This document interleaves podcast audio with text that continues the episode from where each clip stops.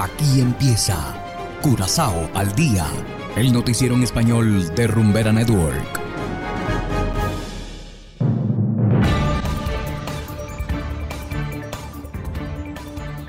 Muy buenas tardes, estimados oyentes de Rumbera Network 107.9 FM. Igualmente saludamos a quienes nos escuchan a través de noticiascurazao.com en formato podcast. Esto es Curazao al día y empezamos con los titulares correspondientes al día de hoy, jueves 31 de marzo de 2022. Policía arresta a sospechoso de asesinato en Cuba Buej. Según Banco Central, economía de Curazao se recupera lentamente. Anuncian primera feria local de Punda para este sábado 2 de abril. Y en internacionales, aumenta reclutamiento de niños en bandas criminales en Venezuela. Esto es Curazao al día con Ángel Van Delden.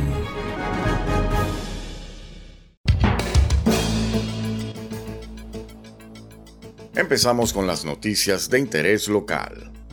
El cuerpo policial encontró y arrestó al sospechoso del tiroteo ocurrido el pasado viernes en Cubaguaweg, en el barrio de Buenavista. Garrett Garrix, de 35 años, originario de Jamaica, supuestamente discutió y le disparó a otro hombre en plena calle. Se trata del primer asesinato de este año en Curazao. El jamaiquino fue detenido en una casa ubicada en calle Florín, en Suax. Allí también se realizó un allanamiento a raíz del cual se incautó un arma de fuego. Y en el ámbito económico, según el Banco Central, la economía de Curazao sí se está recuperando, aunque lo está haciendo muy lentamente. El turismo se está levantando de nuevo, sin embargo la inflación contrarresta el crecimiento. Adicionalmente, el aumento en los costos de los alimentos y las bebidas amenaza con hacer de Curazao un destino más costoso para los turistas. Recientemente, los propietarios de varios restaurantes expresaron su preocupación al respecto. Con relación a esto, el gobierno afirma que está buscando opciones para aliviar el impacto del aumento de los precios en general. Mientras tanto, el poder adquisitivo de los ciudadanos sigue mermando. Muchos opinan que cada vez hay más personas abandonando la isla y las políticas arcaicas y la burocracia excesiva continúan ahuyentando la inversión extranjera. Y continuando con las noticias locales, este sábado 2 de abril, en el marco del Pacto de Punda, la Asociación de Comerciantes del Centro de la Ciudad, DMO, anunció su primera feria local de Punda.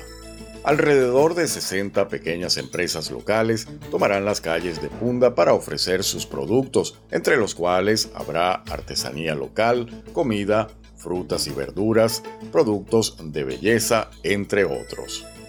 La feria se concentrará esta vez en la Plaza Yoyo Correa y Maduro Strat. Para los niños habrá diferentes atracciones como búsqueda de huevos, palomitas de maíz, entre otros. Como entretenimiento se marcará el inicio de la semana Kindermusik, es decir, Semana de Música Infantil, organizada por Fundación Betty Dorán con los coros infantiles Angelitos y Sweet Dancers.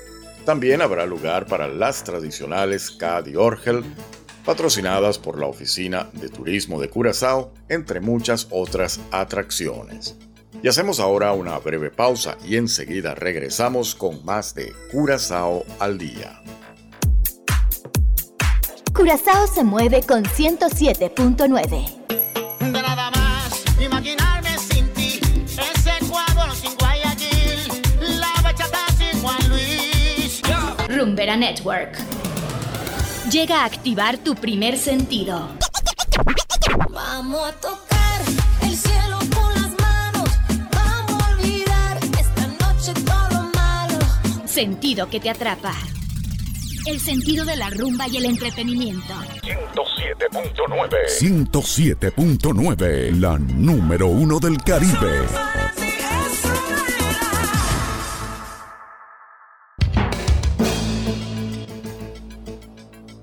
Continuamos ahora en el ámbito internacional. Una investigación detallada revela cómo en Venezuela grupos criminales han reclutado a niños, niñas y adolescentes ofreciéndoles ingresos semanales en dólares. Desde Caracas nos informa la corresponsal de La Voz de América, Carolina Alcalde. Un informe de SECODAP, una organización dedicada a la defensa y promoción de los derechos humanos de la niñez y la adolescencia, advierte que el reclutamiento de niños, niñas y adolescentes por parte del crimen organizado en Venezuela constituye una forma de esclavitud moderna, bajo la trata de personas, como expuso Carlos Trapani, coordinador de la institución. Es una práctica de reclutamiento a través de la captación, asimetrías de poder, engaño y en función a eso configura los elementos de la trata de personas. El informe destaca que la inseguridad alimentaria, la deserción escolar, la violencia intrafamiliar y en general la situación de precariedad socioeconómica que viven son las principales causas del reclutamiento de niños y adolescentes. Edgar López, miembro del equipo investigador, detalló que Secodap identificó una suerte de escalafón criminal integrada por los cargos que ocupan los menores de edad en las megabandas. Mm, existen grados crecientes de vinculación de niños, niñas y adolescentes con la megabanda y mientras más se, sumergen en la organización, eh, eh, más riesgos corren. Y visto eh, no en sentido de, de inmersión, sino en sentido ascendente, mientras más se ascendía en ese escalafón, más cerca estabas de la muerte. La banda que operaba en el oeste de la capital venezolana y en la que se basó la investigación fue desmantelada por las autoridades el año pasado. Recientemente, el presidente de la Asamblea Nacional de Mayoría Chavista, Jorge Rodríguez, aseguró que los grupos delictivos reclutaban jóvenes a través de una ONG registrada en Colombia. Carolina Alcalde, Voz de América, Caracas. Y de esta manera, estimados oyentes, llegamos al final de Curazao al Día. No olviden que pueden descargar la aplicación Noticias Curazao, disponible totalmente gratis desde Google Play Store. Trabajamos para ustedes Saberio Ortega en el control técnico y ante los micrófonos Ángel Van.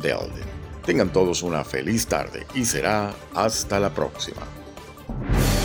Aquí termina Curazao al Día, el noticiero en español de Rumbera Network, 107.9 FM.